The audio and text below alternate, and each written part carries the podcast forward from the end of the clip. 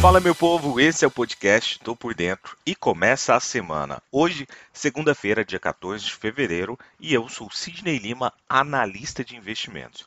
Esse é um oferecimento Top Game, a primeira TV do mercado financeiro. Aqui você fica bem informado com o que pode impactar o dia da Bolsa de Valores.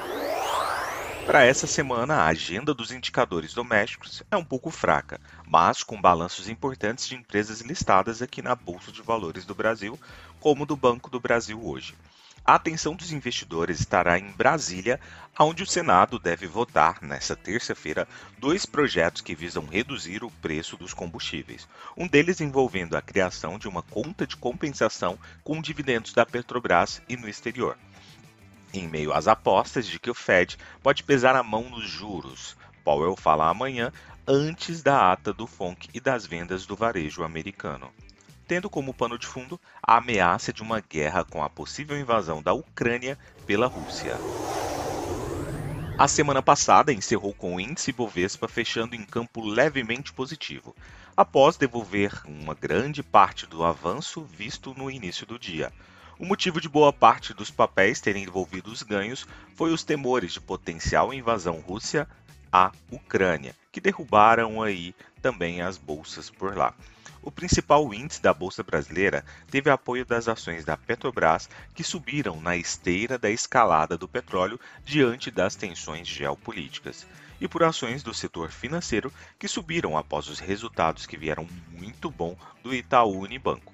O Ibovespa subiu 0,18% a 113.572 pontos, a quarta alta seguida. Com isso, o índice fechou sua quinta semana seguida de ganhos. A piora do cenário externo ocorreu após o assessor de segurança nacional da Casa Branca, Jake Sullivan, dizer que a Rússia tem tropas suficientes para conduzir uma operação contra a Ucrânia e um ataque pode vir a qualquer momento. Sullivan afirmou, sem apresentar evidências, que a inteligência dos Estados Unidos acredita que o presidente russo Vladimir Putin pode ordenar uma invasão antes do final dos Jogos Olímpicos de Inverno lá em Pequim, em 20 de fevereiro. E um ataque rápido à capital da Ucrânia é realmente uma grande possibilidade. Nos Estados Unidos, as ações fecharam em forte queda nessa última sexta-feira pela segunda sessão consecutiva. Por lá, investidores preocupados com os novos desdobramentos das tensões entre Rússia e Ucrânia. O índice S&P 500 fechou em queda de 1,9%, o Dow Jones 1,43% e o índice Nasdaq da tecnologia recuou 2,78%. Nove dos principais 11 índices setoriais do S&P 500 caíram, liderados por tecnologia com cerca de 3% de queda. O índice do setor de energia saltou 2,8%, com os preços do petróleo cravando máximas em 7 anos.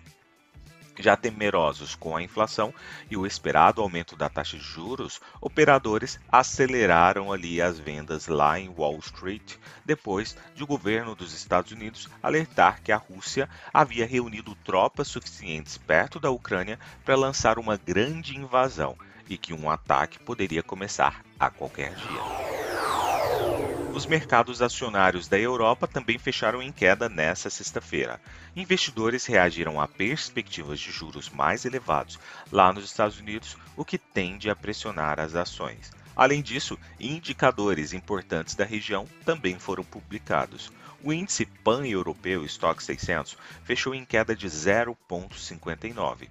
Na comparação semanal, ele subiu 1,61% o fato de que o índice de preços ao consumidor, na sigla em inglês CPI dos Estados Unidos, veio acima do esperado e também declarações de um dirigente do Fed sobre o aperto monetário mais forte nos Estados Unidos pesou sobre os mercados acionários europeus. Além disso, dados estiveram no radar. O produto interno bruto, PIB, do Reino Unido cresceu 1%, um pouco abaixo da previsão de alta de vários analistas. Na Alemanha, o CPI subiu 4,9% em janeiro na comparação anual, confirmando aí a prévia e desacelerando ante a alta de 5,3% de dezembro. No Reino Unido, a produção industrial cresceu 0,3% em dezembro, ante novembro do ano passado, ante a expectativa de alta de 0,2%. Na Ásia, as ações do Japão caíram após o fechamento de segunda-feira, com perdas nos setores de equipamentos de transporte, borracha e minerais não metálicos. No encerramento em Tóquio, o Nikkei 225 caiu 2,23%. Quanto ao petróleo, podemos falar que ele é a bola da vez. Os preços do petróleo atingiram nesta segunda-feira seu maior nível em mais de sete anos, por temores de que uma possível invasão da Ucrânia pela Rússia possa desencadear sanções dos Estados Unidos e da Europa que prejudicariam as exportações do maior produtor mundial em um mercado que já é muito apertado. Os contratos futuros do petróleo Brent WTI já sinalizavam mais de 1% de alta, chegando aos níveis mais altos desde setembro de 2014. Comentários dos Estados Unidos sobre um ataque iminente da Rússia à Ucrânia abalaram completamente os mercados financeiros globais. A Rússia pode invadir a Ucrânia a qualquer momento e pode criar um pretexto surpresa para um ataque, segundo os Estados Unidos informou neste domingo. De qualquer forma, vale ficar atentos aos preços do petróleo, pois permanecerão extremamente voláteis e sensíveis a atualizações incrementais sobre a situação aí da Ucrânia. Na agenda de hoje, temos às 8 horas e 25 minutos divulgação de Boletim Focus. Às 13 horas, discurso de Bullard, membro aí do FONC. Às 13 horas e 15 minutos, discurso de Christian Lagarde, presidente do Banco Central Europeu. A temporada de balanços continua por aqui, com destaque para os resultados do Banco do Brasil hoje. Temos também Itaúsa, TIM, Lojas Renner, San Martinho e previsto também Paranapanema. Partindo para as cotações, agora que são 7 horas e 11 minutos do dia 14 de fevereiro, temos o minério de ferro sangrando 6,84%. Continuando a falar sobre cotações, o petróleo, o petróleo WTI a 0,12% de alta e o petróleo Brent a 0,06% de alta. Nas cotações, trio norte-americano todo em terreno negativo, com Dow Jones a 0,86% de queda, S&P 500 a 0,98% de queda e Nasdaq Tecnologia a 1,10% de queda. Assim como os Estados Unidos, a Europa também respira terreno negativo, com a Alemanha com uma queda de mais de 3%, levando todos os seus pares para o terreno negativo. Por lá a coisa está bem feia. E a Alemanha agora índice DAX com 3,10% de queda.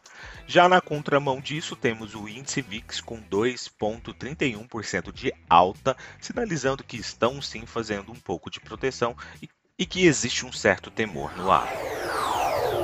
Então é isso, vou ficando por aqui. Muito obrigado, valeu, tchau, fui!